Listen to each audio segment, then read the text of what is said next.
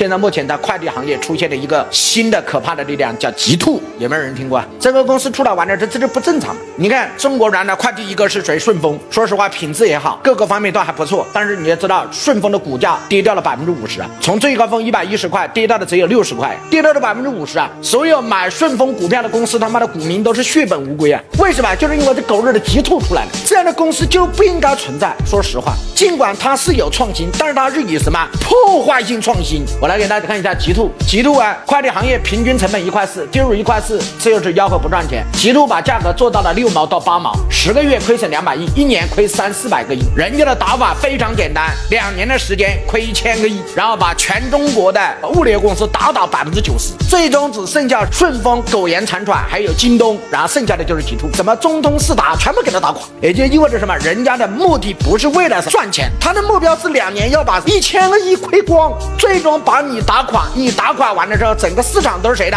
我的，是我的，我在涨价。这种是绝对破坏市场的竞争方法，所以这种就叫破坏型创新。